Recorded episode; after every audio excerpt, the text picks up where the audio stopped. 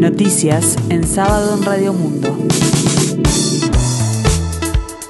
Informa Gustavo Pérez de Rueta. En este sábado 26 de marzo de 2022, el tiempo se presenta fresco aquí en el sur y área metropolitana, cielo cubierto, temperatura 18 grados, 86% el índice de humedad. La Corte Electoral ajusta detalles para el referéndum para derogar o confirmar 135 artículos de la ley de urgente consideración que se realizará mañana domingo 27 de marzo. El ministro de la Corte Electoral, José Garchito Arena, destacó que mañana estarán integradas todas las mesas del país. El horario de votación será de 8 a 19.30 horas y la recomendación de la Corte Electoral es buscar en su sitio web oficial el lugar de votación antes de concurrir. Está todo encaminado de acuerdo a lo previsto. En cuanto a la formación de las mesas, ya hicimos un relevamiento y el domingo estarán integrados por completo los más de 7.000 circuitos que hay en todo el país, subrayó. A su vez, recomiendan llevar la papeleta sin perjuicio de que en los circuitos habrá disponibilidad. Según Garchito Arena, los resultados primarios se sabrán temprano. Supongo que en la noche del domingo, temprano, sabremos el resultado. La Corte los irá publicando a medida que sean recibidos en el centro de cómputos. Lo vamos a publicar en la página web de la Corte Electoral, detalló. La Universidad de la República y el Ministerio de Salud Pública inocularán contra el COVID-19 a universitarios sin agenda en el denominado vacunatorio móvil. Se trata de un proyecto impulsado por la Universidad de la República en conjunto con el Ministerio de Salud Pública, que recorrerá todas las universidades de Montevideo y algunas del interior para vacunar contra el COVID. Rodrigo Arim, rector de la Universidad de la República, expresó que esta iniciativa surgió en enero a raíz de la necesidad de la población estudiantil de recuperar la interacción y el encuentro en los edificios universitarios. Además explicó que otra de las motivaciones fue la preocupación por la baja tasa de vacunación en los jóvenes de entre 18 y 22 años. Según el subsecretario de Salud Pública, José Luis Achián, más del 30% de la población de 18 a 30 años aún no ha recibido la dosis de refuerzo. En el marco del Día de la Prevención del Cáncer de Cuello Uterino, que se conmemora este sábado 26 de marzo, el Programa Nacional de Control de Cáncer del Ministerio de Salud Pública organizó una campaña de prevención que apunta a incentivar la realización del PAP.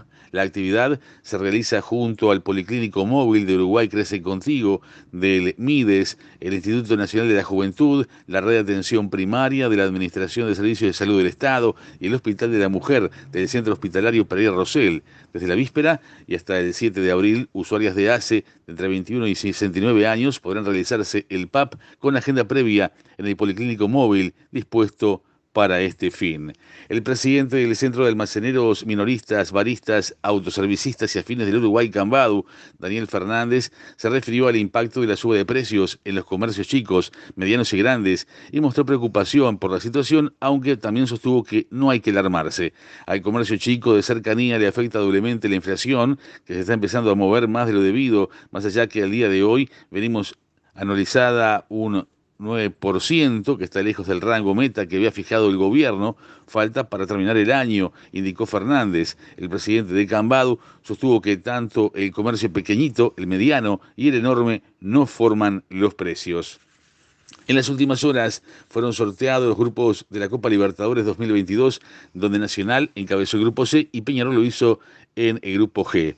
Los tricolores tendrán en su serie Vélez Red Bull Bragantino y Estudiantes de La Plata. En tanto, los aurinegros estarán acompañados por Cerro Porteño, Colonia Olimpia. En tanto, en Asunción se realizó el sorteo de la Copa Sudamericana para definir los grupos y así se echó la suerte de Wanderers y River Plate de Uruguay. Los bohemios, Grupo A, estarán acompañados de Lanús, de Argentina, Metropolitanos de Venezuela y Barcelona de Ecuador. Los barceneros, Grupo B, jugarán con Racing de Argentina, Melgar de Perú, River Plate de Uruguay y Cuyabá de Brasil.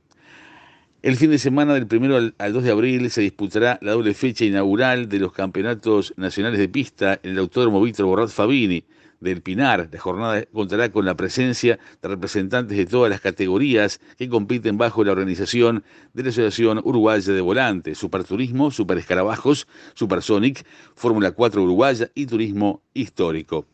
El presidente de Estados Unidos, Joe Biden, agradeció en Polonia a las organizaciones humanitarias que envían ayuda a Ucrania y asisten a los refugiados y lamentó no poder ver de primera mano la crisis que se está viviendo en la ex República Soviética por la invasión rusa.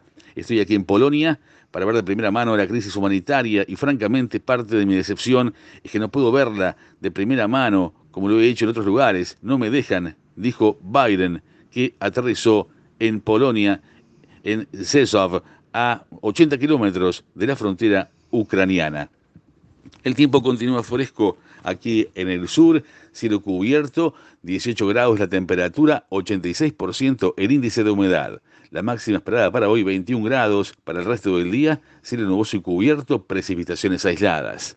Más noticias en sábado en 60 minutos.